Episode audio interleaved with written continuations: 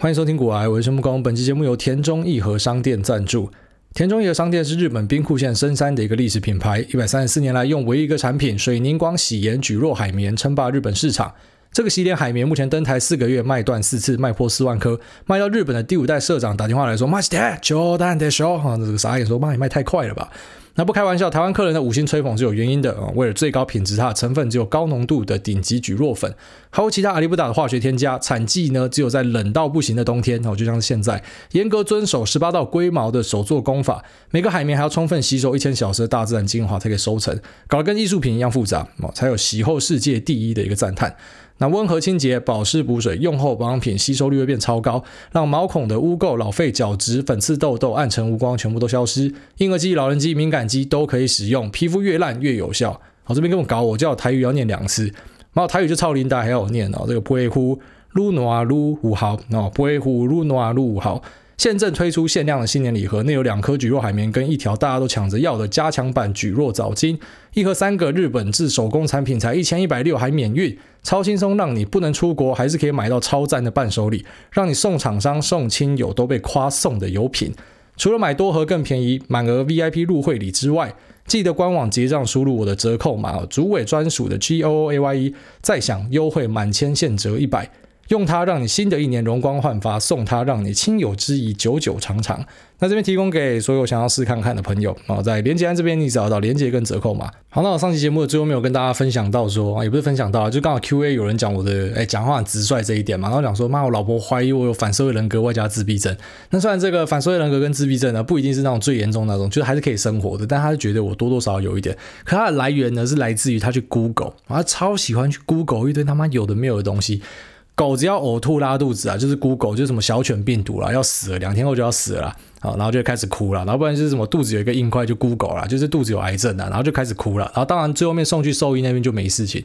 我跟你讲，其实你们很多人生病就是他妈乖乖去看医生就好，因为你 Google 一定都是最惨的结果。你头痛 Google 就是他妈脑癌，只有脑癌没有别的。然后肚子痛 Google 一定就是大肠癌，所以其实根本就不需要 Google，你直接去看医生就解决很多问题了。好，但是因为他没有办法强迫我去就医，因为他只说我这个心理的一些障碍，他说他已经观察我超久了，然后故意会去触发我，比方说在我旁边去磨气球啊，或是用手去抓墙壁啊，然后看到我整个人就是。牙起来这样，他就是说，哦，你这个就是有病啊，反正他就是一直在试探我就对了。那上一期讲完之后呢，我就收到几个私讯啊，其中一个是站长，那我都叫他站长啊，他是定毛的站长，定毛财经随笔还是什么的啊，定毛效应那个定毛，那他是研究员出身的哦，非常优秀，他专门在写台股相关的一些研究趋势，偶尔会带一点美股的东西啊，大家有兴趣可以查看看。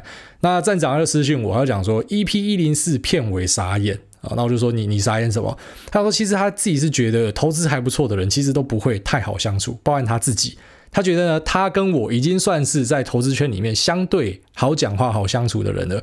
他说，因为其实那个个性啊，就是因为你追求效率至上，而且有点冷酷。啊，你可以讲好听点叫果决啊，但讲难听点就要冷酷了啊。反正不好的东西你一定是砍，不带感情的砍这样哦。那好的东西就是一直加一直加，心脏很大颗这样。所以呢，因为这样子效率至上，讲话就会变得非常直接，而且也很不怕得罪人。然后他说，其实投资圈里面除了主管，大多是这样，而且绩效越好的越这样，就是越有那种反社会人格的感觉。那如果他说为什么这个除了主管之外，他说因为主管呢比较圆润啊，那个个性呢比较没有那么有锋芒，所以一般来说绩效也没有那么好啊，绩效也没有那么好，但是呢他可以爬到主管，因为他比较可以呃交朋友之类的。然后他说，其实他觉得有在投资的人如果没有一点点反社会，他是不相信的啊，因为其实很常是要站在市场上少数人那边，就是当大家觉得很害怕的时候，你可能就觉得哦没差去打个电动哦，那可能大家觉得啊这个时候就要狂买，可是你就觉得没差去打个电动哦，反正你那个。心如止水啊，差不多这个意思。然后他讲完之后呢，我再收到一位哈，先是医生啊，那其实没有，其实说应该说接下来两组人都是医生。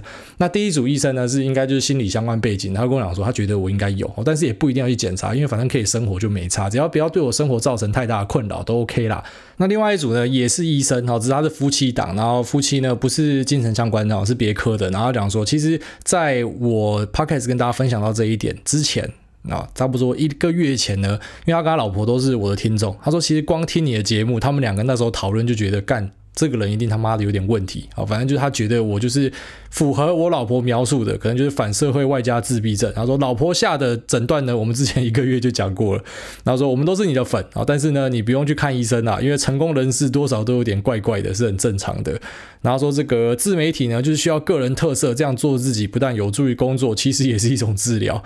我想说，看是要安慰我还是傻小的？所以说，如果我家附近又出了什么大事，第一个就先来查我就对了啊，因为我我自己有上网 Google 一下，就看就看到说什么美国监狱里面好像有多少一两成的人就是反社会人格哦，所以反社会人格的，好像说一般来说是四趴。啊，一百个人里面有四个，但是呢，在监狱里面呢，十个里面就有两三个是这样子的人，所以这样的人是比较容易犯罪的。可同时也找到说，哎，这个有一点反社会现象的人呢，其实他比较容易成为，比方说老板或是主管啊，因为老板跟主管就是机掰嘛，啊，在大家的主流想法里面就是机掰，然后可能比较不带感情嘛。一般人可能你要请你的同事说，明天不要来上班，你就办不到，你难过好几天。可是，一般人呃办不到的东西呢，对于这些老板，对于这些主管来讲说，那就很简单，你就给我他妈的明天滚，就不要来上班了。所以对他们来说，可能他他就是。脑中有部分的东西是有缺失的，还是线没接好之类的，但我觉得也不一定是坏的啦。好，反正就是有些人会有这样子的个性，那这个性呢，就可以让他去担纲那样子的工作之类的。好，反正以后有一天呢，这个 podcast 突然没有录呢，大家知道说我应该是被羁押了。好，大概是这样。好，那我们就进入今天市场的话题哈。那今天要聊的题目呢，也算是一个插播，所以插播就是不是我在脑中想过、规划过想要讲的东西啊，比较像是呃突然因为一个突发事件而聊的。但其实最近的好几集几乎都是这样哦，就是不是我本来想要跟大家讲的东西，但是因为突然发生一个事情，那我觉得那蛮重要，就来跟大家分享。那其实我节目我觉得还是以闲聊为主啦，那分享一些观念跟观点这样。那有些我本来规划要聊的东西，比方说像这集其实本来是要聊这个啊第三代半导体材料，好像是。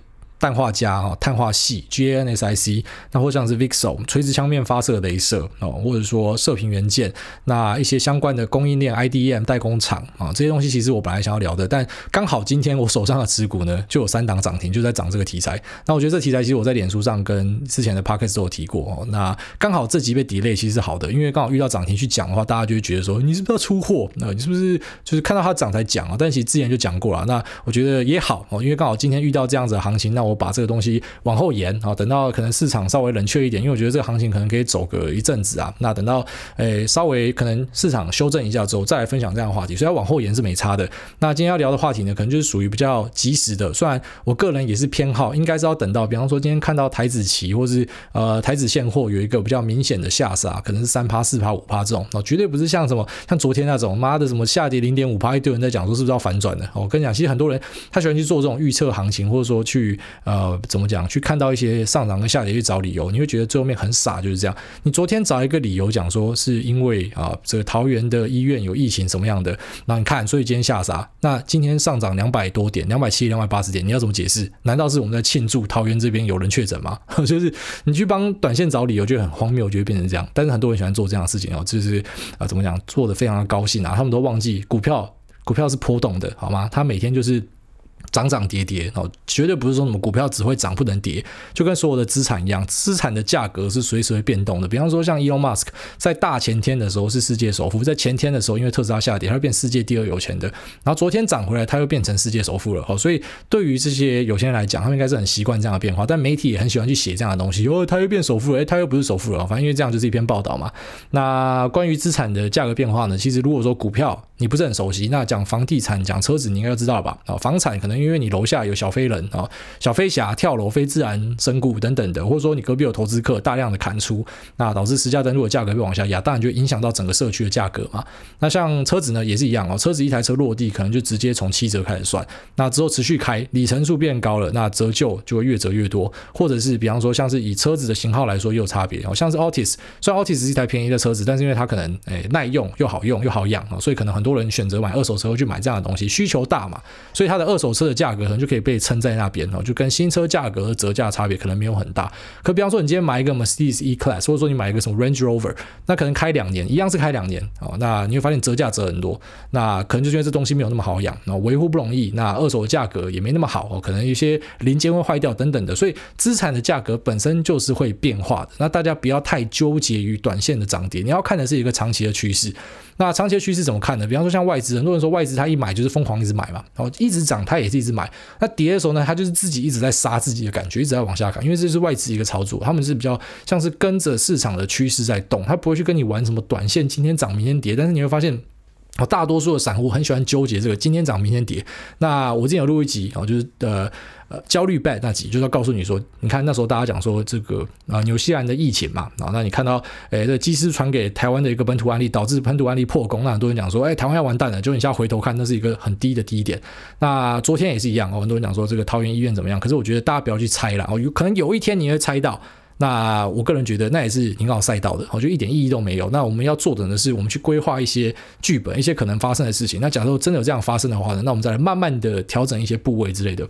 好，那今天跟大家聊的就是聊这个股汇双杀，然后就是我觉得蛮高几率会发生的一个剧本，因为它已经正在发生中了。好，那这个要先复习一下，我前面有一集有跟大家聊到零零六三二 R，就是台湾的反向哦，反台湾五十啊，台湾五十反一。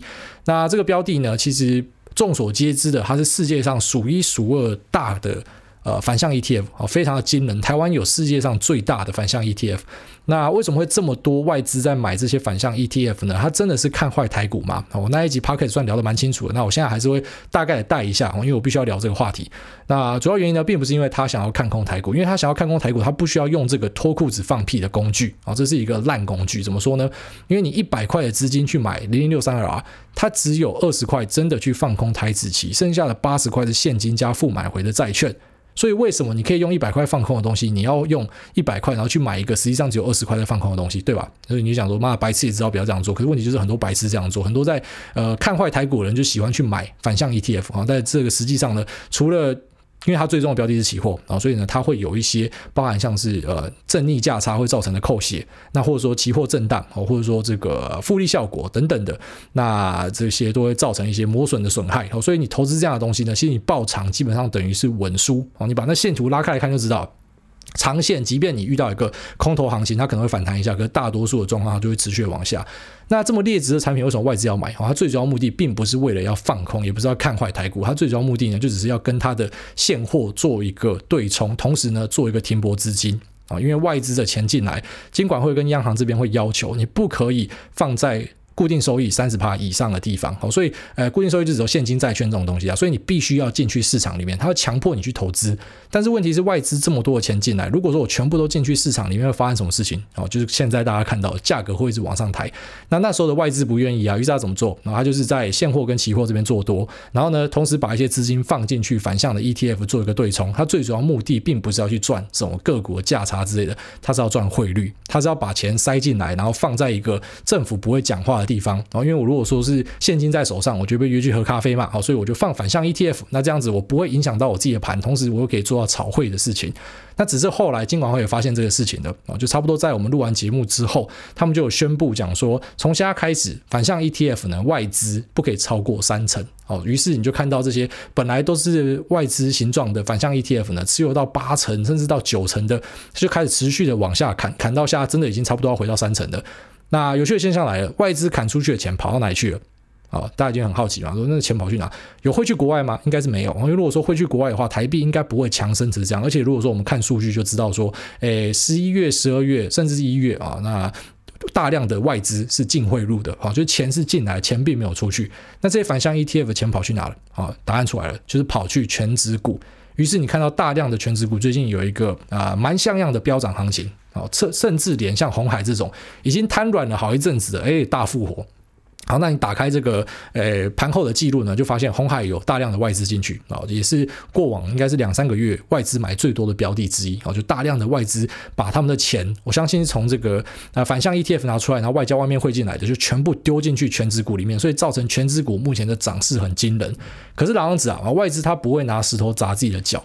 如果说他单纯的去把股票买起来，可是基本面没有跟上，那会发生什么事？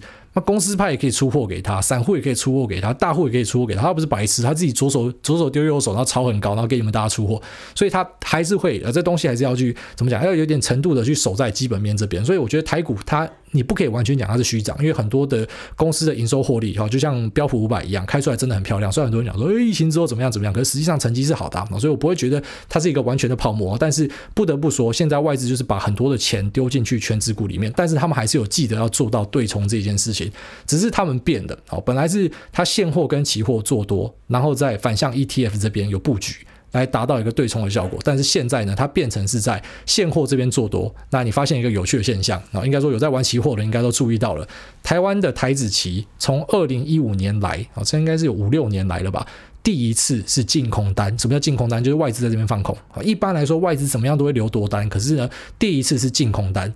那一样了，你看到这样子，你是不是就会想说，诶，是不是代表外资现在要做空台股了？哦，也不一定，因为就像当初他是呃买了很多的。反向 ETF，但是他其实目的不是要做空台股，他是要对冲掉，然后他主要是要赚汇率。我觉得现在的状况是一样的啊，因为他在现股这边买很多，于是他在期货这边呢就是布空单，然后达到一个锁住。价差的一个作用，所以呢，其实就只是像是呃一样是在游乐园里面玩，然后目的是要炒汇，但工具呢，从本来用现货期货去对冲反向 ETF，然后变成用现货去对冲期货，差不多这个意思。那你看到大量的外资汇入，然后以及央行 PO 的那一个同舟共济号啊，就是稳定汇率号呢，你就知道央行的手段应该已经进出了。然后你看到台湾的外汇存底呢，已经来到了一个高点，哦，狂买。但是怎么买呢？都守不住，然后就台币就是持续的升呐。那外资大量的热钱一直灌进来，然后灌进去全值股里面，同时又灌进去期货里面做空单。那主要目的呢，就是去炒汇。那我觉得最后面等到外资玩够了之后。啊，那可能就会发生所谓的股汇双杀的现象。当然这边不是要告诉你说现在马上就要跑啊，反正目前资金在堆叠嘛，那资金在堆叠，你在里面的那当然是搭的很爽啊。只是当然你看到一些反转迹象的，你要知道是发生什么事情啊，就不要到处去乱找一些有的没有理由。你要知道是整体市场的变化，虽然你可能会有一些名目上的东西，比方说啊，因为疫情啊，因为贸易战等等，但其实终究都是一个资金啊，终究都会回到资金两个字上面。那我觉得这波行情的一个反转点呢，蛮高几率会落在呃美国跟台湾的利差减低之下。好，什么叫利差减低呢？因为现在资金留在美国，没有太多的地方可以资息。不然说无风险的利率来了个低一点，所以大家其实也看到美国股市持续飙涨嘛。那大家都知道这是因为资金行情的关系啊，就是这种呃无风险利率降低呢，当然就会造成这个股市的评价可以整体往上走，价格就会变贵。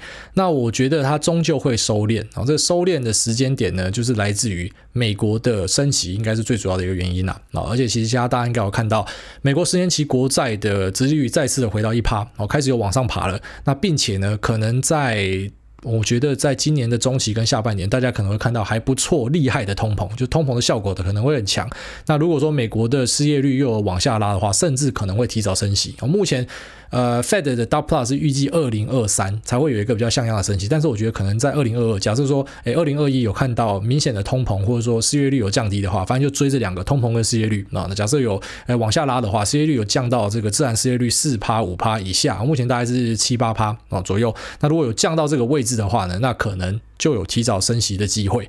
那如果发生升息，就会发生什么事情？就所谓的利差减小哦。本来是大量的资金留在美国没有意义嘛，那你可以孳息的东西不多嘛，所以你就往海。海外去，你就往新兴市场灌嘛，你就找可以孳息的东西，像台湾的这些全职股，干它殖利率超漂亮啊，其实真的很罕见哦。像台积电这么好的公司，殖利率还这么高，真的是很罕见，所以他们很多就会把钱灌到这边去嘛。那只是如果今天利差缩小了，在美国这边也可以孳息的话呢，那你就可以期待他们会把钱给收回去。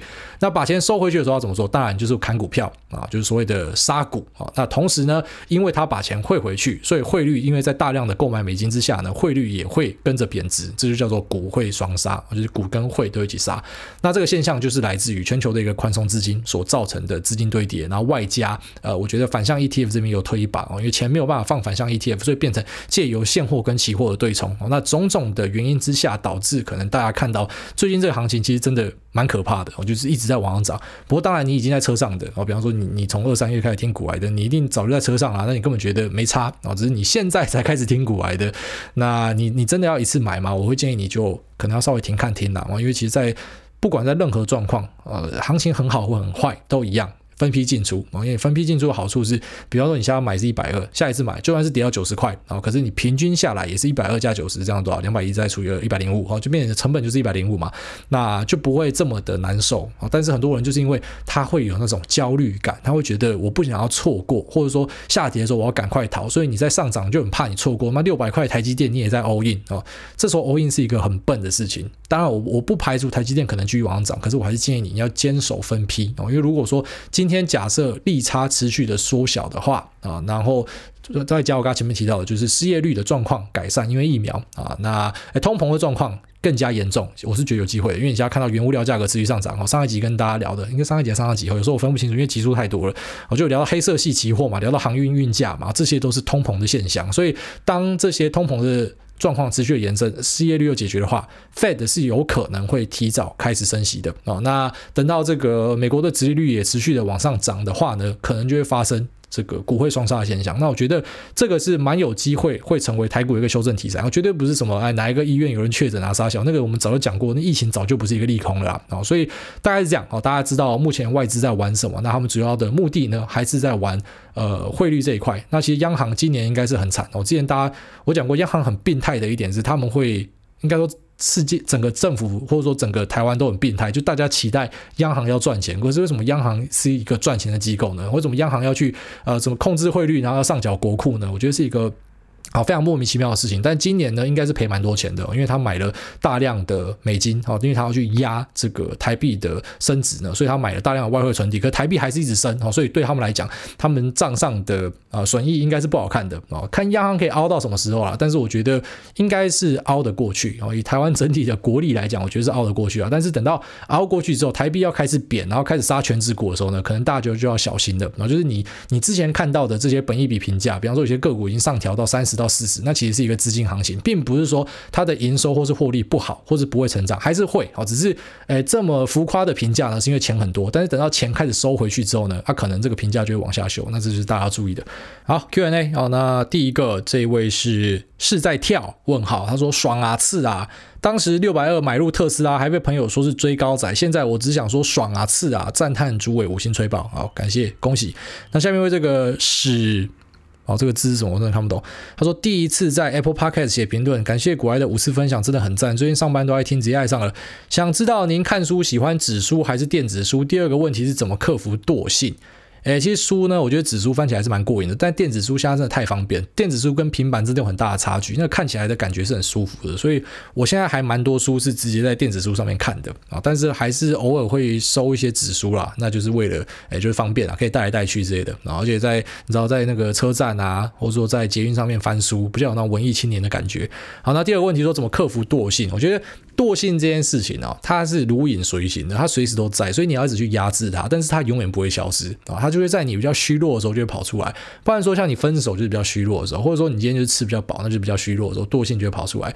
但大多数呢，比方说像我去健身房，我就很常跟我老婆讲说，discipline。那为什么我们今天再怎么冷都要去健身房，下雨还是要去健身房，就是 discipline。因为你今天一旦你放弃了啊！你今天跳过一次，你就会觉得之后再跳过几次都没关系。所以像健身呢，我就蛮坚持的。然后那不是因为说什么要维持很好的身材杀小，就是因为我很喜欢美食，我喜欢吃东西。虽然我可能写美食评论，好像我在 Instagram，妈的好不容易终于 po 一些东西，就被人家笑说，你都没有词汇，你只会讲好吃哦。因为我喜欢吃东西嘛，可是我想不到别的词汇，我只会吃这样。那因为一直吃，所以我不去健身，我就会变胖哦。所以我必须要去健身。那我觉得这个就是一个维持我一直这样做的一个习惯哦。反正不管是怎么样，我就风雨无阻就对了。那我觉得克服惰性，这是一个蛮重要的关键啊！你要一直坚持下去，然后你不可以改变，然后因为你会有一种那种我不想要破坏掉我的。好，有点像是打电动连杀，你知道吗？你已经有一个五连杀、六连杀，你就想要继续维持下去，你就想要维持你的记录，所以你就会想要坚持下去。像戒烟一样，戒烟第一个月一定最难的啦。可等到你戒满六个月、七个月之后，你就会这边思考说：干，我如果现在停掉，我重新到七个月要多久？我觉得那是多少对心理上有点帮助，所以我会尽可能的去把这个数字堆高，哦就是我坚持的这个次数啊、日数啊堆高，然后它可以在心理上某种程度回馈给自己，就会让你知道继续坚持下去。大概是这样。好，下面为这个有 bug 要处理啊，他说感情问题。五星球开始有一个不太熟的高中同学，现在我们都大学毕业了嘛，那在某次鼓起勇气密他。之后也在 LINE 上面聊了一两个月，还没约出来，对方回复的感觉也算是认真回答，不敷衍，偶尔有点情绪起伏，但就是一天回一次，甚至两三天才回复，我都快以为是我家信箱收信，而不是 LINE 查看的。他说搞得我现在好晕，不知道下一步该怎么做，想听听古埃跟 Lisa 当时的状况，能否给我一点建议？By the way，也有推荐古埃给他，希望他会喜欢。好，我直接告诉你啊，人家就是不喜欢你啊，讲白一点就是这样。如果真的喜欢你的，盖你妈的，今天在洗澡，手机也会拿出来回你啦。我跟你保证，那种真的喜欢你的手机已经是秒读了，没有什么东西叫做什么啊，现代人啊，什么可能有些人、呃、手机哦，平常没有在看手机，就放在旁边啊，假小了。我跟你讲，一定都会有在看手机，所以。呃，可能你的朋友不愿意跟你讲实话，但我是就是讲实话，我就跟你讲他不喜欢你，他如果喜欢你，他就马上回你啊，所以你直接找下一个就好。那我跟 Lisa 当时的状况，当时的状况当然就是他密我马上回，我密他他也马上回。好，简单来讲就是这样。那我觉得在过往的经验里面也是啦，人家会不愿意回你，会故意几天才回你呢？那是礼貌哦，就是他他不想要鸟你，但他会觉得如果说已读不回或是完全不回很没礼貌，他就回，那故意等几天，但这其实就是某种讯号的释放了啊，你要去收这个讯号啦。好，赶快去找下一个了。那下面一位。救救我朋友小李，他说：“诸位可以帮忙劝劝我朋友小李吗？现在讲每个人都有一些问题。”他说：“诸位好，第一次留言，听你的节目真的舒服。除了投资以外，许多人生的看法、兴趣也都雷同，像个素未谋面的朋友一样，非常开心。每周通勤时有您的陪伴。今天事情是这样，我朋友小李，他跟他女友完全不适合，分分合合闹了半年多。”无时无刻都在吵架，过得跟狗一样可悲的生活。好几次分手却都心软，呃，被女生求和回来。更扯的是，求和完他还要开手机定位给他女友查情。他妈的，我第一次看到战胜国还要割地赔款的，也叫他不要再熬单了，赶快认赔杀出。但他就是不听。他也很爱您的节目，可以请主委帮我劝劝小李吗？还是我该直接？在他鼻梁上灌一拳比较快，谢谢您的。那我是建议说，不管怎么样，都先去打一拳，然后录影给我，就丢到那 Telegram 群组，让大家笑一下。那这个小李呢，我觉得，呃，你这个朋友讲的是是对的，我觉得他讲的是对的。其实老实讲，那种分分合合拖很久的，他有一些因素啦。哦，有一部分，哦，有一部分可能大家不敢讲的，就是。男生懒觉很好用，然后说女生身材很好之类的。我跟你讲，那只是人家不敢坦白讲。但我像我朋友有一些比较熟的，就坦白讲，他跟女朋友没有办法分手，那女朋友整天在弄他，或者说那种男生很鸡掰，就最后面发现哦，因为两个觉得对方很好用之类的，所以啊，这可能是一个原因。那再来第二个原因呢，就是习惯。有时候单纯是因为你跟这个人相处久了，你们就一起住嘛。那甚至有时候你会想说，假设我今天要呃。那怎么讲？就因为我觉得大多数人都是怕变化的，所以呢，我今天假设要分手，我就等于我要搬新家，我就等于要怎么样，又要怎么样。然后我现在其实也还没有一个真的很好的对象可以跳，好，那就来到第三个理由了。我觉得其实很单纯，就是呃，机会成本条件下呢，没有更好的选择。我觉得在大多数的情况下呢，其实那种过得在感情里面过得没有很快乐的人呢，他之所以没有。红杏出墙，之所以没有结束掉这段感情呢，就单纯是因为他还没有找到更好的啦。好，所以我觉得，诶，这位朋友也不一定马上就是你知道，现在说断就断。但是其实我大部分劝说是这样，虽然现在你知道就是女权主义嘛，大家应该说男女平等，可是我必须得说啊，理理想上是男女平等，可实际上我得说，女生的时间真的是比较重要啊。所以女生们呢，如果你们发现感情是已经没有办法，很多人没有办法解决的，但是食之无味，弃之可惜的，女生是更应该要果断去断掉的。好，虽然我知道男女平等，我强调我并。不是觉得女生比较弱或什么的，只是我觉得在大多数的状况之下呢，女生还是处于劣势啊。然后就是如果你今天一直被拖延时间是不好的，那男生呢，其实老实讲，像他这样子，小李这样子要继续摆烂什么也没差啦。哦，反正我相信小李如果真的话遇到比较好的，马上就走了，现在只是单纯是因为选择不够而已。好，下面为这个寇尼哦，他说五星吹爆梦工大，开头先五星吹爆，国外大你好，最近想购入电子书，不知道之后有没有业配这方面的产品，如果没有，可以请。台大推荐是哪一款，让小弟参考吗？这边先谢主委分享。而且那个厂商我都不知道啦。如果说有接到，那我就告诉你，像目前电子书是没有，但其实因为我我没有自己在对外招商，就是我不会去发信，然后邀请大家说，哎，不要下我广告这样，反正都是他们来找我啦，就是很随缘的。所以如果人家来找我有这样的东西呢，那你就把握机会。那目前是没有这样的规划。那电子书我个人觉得大同小异啊，我觉得没有到很关键性的差别，反正就是看你个人。那我自己手上是 Kobo，因为之前 Kobo 赞助我的时候就有送我电子书这样。那我现在买的书也都是在呃 Kobo 书城买的啦，哦，所以它是前干爹啊，那帮他介绍。一下，我觉得我用下来也是蛮顺手的。好，下面为这个迷片豆子，他说点五下星星来评分，呃，五星吹捧，谢谢爱大，让初入股市的小小菜鸡可以在一次次的节目群组对话，推荐读物中增加自己的思考与判断的另一些选择。他说，身为一个小小的奈米股民，得到的或许不是好多好多钱，更是面对生命、社会与大环境的新思维与勇气。钱不可以带来快乐，但爱大可以。是怎样？这要跟我做爱是不是？好，下面一位这个听主委的声音就恋爱，他说。五星吹吹吹吹吹到爆啊！那他说想请问主委怎么看待洁净能源这块产业？除了疫情后受惠的科技股，那近期洁净能源像是脱缰的野马在狂飙。过去太阳能产业因为技术上及成本上的问题泡沫过一次，时隔十年，不管是成本还是技术上都进步了不少。各国也越来越重视绿能环保，但很少听到有人分享这块。而 ETF 的 ICLN 从十一月到一月涨了六十五趴，想请问主委怎么看？那个 ICLN ETF 我聊过啊，然后 FAN 还有 TAN 我都聊过，FAN 是风电，TAN 是啊太阳能的 ETF，其实这都讲过啊。当然你看好的都可以买，那我自己。是有小买一点点，但是我不是特别的呃强调这个产业。那同时，我觉得特斯拉它有在做能源业务，所以你投资特斯拉呢，也是有买到这个新能源的部分啊。那呃，关于这个，我觉得最近新能源好像涨最凶的是。看到是关于氢的啦，然后就氢能源电池相关的，像是 FCE 啊，或者是呃这个 PLUG 啊，那其实这两个我之前有聊过，那个时候我没有那么看好它，因为那时候刚好就是 Nikola 爆出造假的时候，那 Nikola 使用的呢就是氢能源电池，那我就是有跟大家提醒说，如果你今天是持有 Plug 或是持有 FCE 啊，或持有这个 Bloom Energy 之类的，你要小心哦，就是小心你会发财，持续往上喷。所以有时候你知道很有趣是这样，我本来是想说，哎，这个氢能源爆炸之后呢，我觉得它出事情，氢能源车出。事情之后会不会新能源的表现会没那么好？就很意外的新能源表现很好了。然后那我那时候有大概提过，所以其实你知道有时候我提的东西我可能没有那么看好的，它不一定是不好的东西哦。在这边顺便机会教育一下，因为有些东西呃我不一定每个都会 cover 到，那可能不一定看法会是对的啦。然后就是我可能选择不要去碰它，但是就它后来表现超好之类的。好，那这样的产业当然我是持续看好。那也很多人讲说，哎，拜登上了之后可能会针对。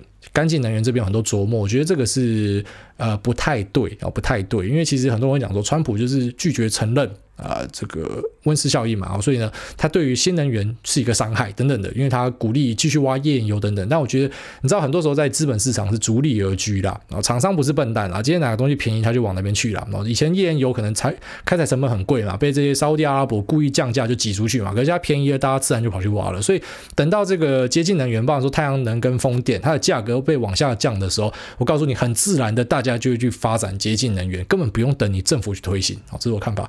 好，像下面这个 Holiday 零八二三，他说要如吹捧才会被读到留言。他说五星吹捧诸位，听诸位的节目也有三四个月了，觉得观念上投资的角度蛮多元的，受益良多。最近因为也想让自己的投资多元，所以去开了这个。本身的副委托，但美股这阵子持续上扬，想请问主委要如何进入市场的点？要如何找到进入市场的点？本身想做中短期的投资，不想要短线进出，该做 ETF 还是主动选股呢？感谢主委，菜逼吧，一律从 ETF 进场啊、ETF 进场之后，你发现可以打赢 ETF，可以做的比 ETF 好呢，那你再去做主动选股，或者说单纯你觉得主动选股比较有趣，你想要参与市场，那你再去做。但是我觉得，其实投资的建议呢，呃。那怎么讲？这个被动的设定，然后被动的设定都是先建议你去 ETF，因为这真的是比较适合大多数人的。那美股会涨到什么时候？不知道。就刚跟刚刚前面聊到一样的，其实我觉得现在就是一个啊，包含说是降息啊、QE 啊的整体现象。可是等到资金回收的时候呢，可能会呃，要么就是拉平啊，要么就会往下跌。好，但是你要说这个可以无限的往上推呢，我个人觉得比较困难啊，因为其实基本上现在大家已经把牌打得差不多了。好，现在就是在一个呃，大家都知道会一直涨。一直涨，没错。可是我们也知道它可能随时会修正，但是没有人猜得到在哪里。所以还是回到三月那时候给大家建议，那时候是引用 h a r m a r k s 说的话。那我觉得只是把它反过来解释啊。Har Marx 跟你讲说下跌，我也不知道哪时候底啊，所以我就先买一点啊。那运气好的话，明天上涨，我觉得还好，我买一点。那下跌，我觉得哎还好，我只买一点。然后那反过来，那你觉得现在涨得很可怕，你肯定可以小卖一点啊。那如果明天继续涨，就很高兴说哎还好，我只卖小卖一点点啊。那如果明天跌，你觉得哎还好，我卖一点点。好绕口，干一娘嘞！但我觉得其实你知道，投资的东西没有绝对啦。啊。那从 ETF 入手，那在主动选股这边呢？嗯，它是需要一点时间跟功夫的。你可以加入我们那个美股群哈，美股群其实每天都有人在讨论。那只是我觉得最近美股群的呃这个讨论风气呢，也有一点点变成往很短线的方向去走。我觉得其实难免的，就是当市场很疯的时候，大家都会想要去追求更快的报酬。但是你要坚守住你的中心思想，你可以在那边跟大家玩，可是你要记得那个配置上啊，你不要全部都拿去压那种投机的标的啊，那可能之后会受重伤。好，下面一位这个自摸之神，他说客家股癌粉五星吹爆，自从去年五月某次搭车回家的路上听到股癌就回不去了，磁性浑厚的嗓音温暖孤单的心，不管是站着听、躺着听、睡觉听、上班听都适用。跟着你学习股票的路上也看了其他你推荐的书，觉得深深获益良多。癌大也有在玩音乐，其实我超想听你唱歌的，不知道有没有机会在 Spotify 上面听到你的录音。这种这种奇怪的想法。今天真的是蛮多人想跟我做爱，是不是？因为提一些很奇怪的建议。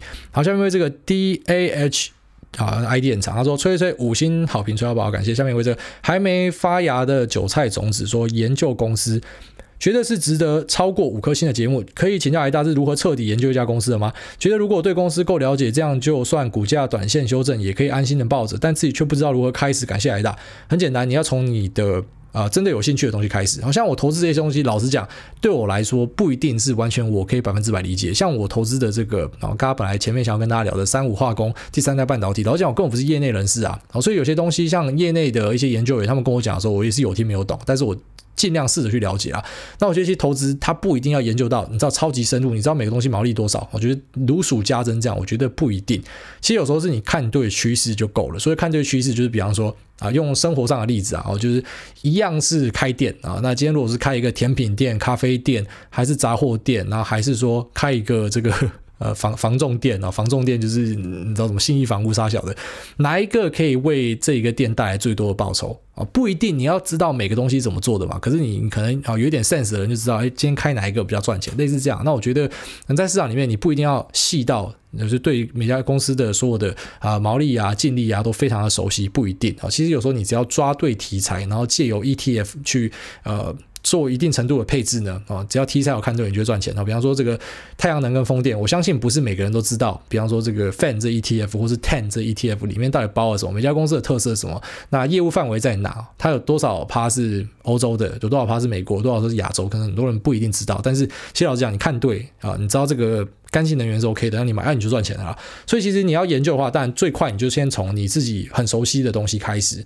啊，因为你很熟悉的东西，比方说你是一个啊，像之前举例的，哎，原价屋的店员，你对于这个显卡，然后跟主机板非常熟悉，那你要去研究这样的公司，其实对你来说是比较容易上手的。但是得强调，其实有时候你研究的很上手，反而会发生一些啊所谓的知识的诅咒哦，知识的诅咒就是我觉得这东西真的很好啊，为什么没有人喜欢？因为最终还是得回归市场。也就是说，这个东西你觉得很好，但市场觉得不好，它不一定是好东西啊。比方说，像很多人其实都会讲说，Android 机是比较好的，它的功能是比较多的。然后拿很多什么 iOS 的手机呢，下期根本就在学 Android，但是问题是妈的 iPhone 就是卖的好，iPhone 就是潮啊，就是卖的贵啊，所以呃怎么说？我觉得研究公司呢，你不需要到很。巨细靡遗，然后但是你你大致上这家公司在做什么，它的未来的展望是什么？然后那近期呢有没有什么样的题材，有没有什么样的新的发展？这个先知道哦。那再来你可以再往更深入的东西呢，我建议你可以去找年报，年报里面一般都会写的超详细，这家公司目前在做什么，那有什么规划哦，就可以看得够深的啦。基本上年报看懂就 OK 了啦。哦，甚至你可能会比公司里面的还要懂，因为公司里面老实讲，像有些员工，你根本就只是负责里面其中一个部门，你反而可能没有外面一个投资人他看过年报，他有一个大局观啊。然后你你在里面只负负责一个部门的。一个小工作，那你可能你你知道的东西不一定会比这个外面他只大概翻过年报的人来的多，差不多是这样。好，下面一位呃，为了拿金币要给五星，他说五星吹捧菜鸡 K 吹好吹满吹矮矮，他说矮大你好，EP 一零二那集受益良多，感谢矮大讲的很仔细，让菜鸡可以轻松上车。有个小问题想问，个人比较保守，决定投入股市以零零五零赚点零用钱为主，请问癌大考量到零零五零只进不出的特性，只买零零五零应该要三十万紧急预备金后，其余 all in 零零五零，还是留有三十万紧急预备金，其余三成留现金，七成丢零零五零呢？哎，这是一个好问题哦。其实，当然我们知道零零五零是很稳的啊，很很长时候跟大家讲说，你你投资台湾五十有点像是台湾王你就王，好，所以其实你已经跟台湾国运绑在一起了。所以当然我们觉得台湾国运不会太差，我们在投资这样的东西嘛。啊，但某种程度来讲呢，当如果今天遇到一个修正，比方说像零零五零修正的时候，它就跟着大盘，大盘怎么走，它它那个走势大致上就差不多的，所以它可能也可以遇到一个，比方说二十趴、三十趴的修正，那。那我觉得，之所以要留现金，哈，会建议你还是要留一点现金的原因呢，就是因为假设你遇到这样的修正，那你你没有你没有现金，好，那你会发生什么事情？第一个，你可能就要直接从这个，你你就知道它一定会涨回来，但是我现在就是需要现金啊，所以我会砍在一个低点，而且会砍在一个可能很干的低点，然后一砍又砍掉很多的股数，好，那这是第一点。那第二点就是，如果你留一点现金的话，其实你会发现在每次股灾。你你其实希望的并不是说，哎，这个赶快一定要赶快涨回去或什么的，或者说什么赶快把我的账上损益给消除，那是菜鸡来这样希望啦。那真的有一点头脑的人会希望的是，我希望我手上多一点现金啊，我可以在跳楼大拍卖的时候多买一点。所以你保有一点现金呢，你也有这样的一个弹性的好处啦。那我个人是觉得，其实紧急预备金本来就是应该要有的，因为你其实生活中会发生一些事情。当然，你可以说股票流动性很高，你其实随时卖完之后三天交割你就有现金啊。但是就是怕遇到我讲的上述的现象哦，第一个就是呃崩盘大修正的时候。然后呢，第二个就是说，哎，可能今天假设。有一点现金在手上的，那你真的遇到前面讲的这个状况呢，你也有有钱可以去加码，所以我还是建议你先配一点现金在手上会比较好啊。这现金不用说，比方说你今天呃资产成长到一千万，然后一样是留三成三百万，然后这就太过分了哦。反正你资产涨到一千万，你还是留三十万啊，哦，就差不多这样。反正就留一部分的资金可以随时动用，这样就好了。下面一位这个问你有给过，他说。呃，IPO ETF 五星吹爆，请问大家对 IPO 的 ETF 什么看法？这个 IPO ETF 应该是讲那个 Renaissance 的 IPO ETF 啊，就是专门把 IPO 的公司包进去的。那我个人觉得这个东西，呃、我比较不推荐啦，因为 ETF 还是建议大家买市值型 ETF。那再来退而求其次呢，可能就可以买一点这种主动式 ETF，像是 ARK 这样的，或甚至一些族群式的 ETF 啊，什么 ICLN、QCLN、FAN、TAN 等等的啊。但是如果说你要买呃 IPO 的 ETF，我觉得有点邪魔歪道。因为 IPO 本身就是一个高风险的东西，然后你把一群高风险的东西包在一起，有点像是你就是要赌说 IPO 会有很疯狂的狂潮这种感觉。呃，你可以这样做啊，当然，可是如同我对于说 IPO 建议哦，配置上绝对不要在。你的资产配置里面占太高的比例啊，以我自己案例绝对不超过一两趴单支。哦，如果说超过的话呢，其实那个是很刺激的啊，因为 IPO 的震荡是非常呃剧烈的。比方说像 DoorDash 刚上跌爆，好像整个整个喷回去嘛。那或者是像是呃 Lemonade 是刚上跌爆，大家在孝顺正义嘛。哦结果后来你看到这个 Lemonade 持续往上喷，好，虽然 Lemonade 它好像已经没有持股了吧，但是其实你就会发现 IPO 就是这样，它就是非常的甩叫了。然后它跌到很惨的时候，大家可能就觉得啊，它好坏哦。可是真的往上涨的时候，会觉得哎，这个人啊，这家公司呢非常好，所以它的那个变化太大。我今天那个配置是比较太多的啦，所以你要买 IPO ETF 呢，一样那个配置压低的话，哦，你真的要买那一样，就是先看看费用那些 OK 的话，那还是可以尝试看看。好，那这节目先到这边，好，因为四十分钟了，但我看到其实下面还有蛮多留言的，好，那就抱歉没念到，那希望你们下次呢可以顺利的，啊，就是卡在前面。其实你应该在礼拜一晚上或是礼拜二留言，应该比较高机会啊，因为我是三六路嘛。那礼拜六的呢，你可以在礼拜四或是礼拜五，相信是礼拜五留言比较机会，就是可能你会刚好被刷到最前面，然后大概是这样。好，那先这样，拜。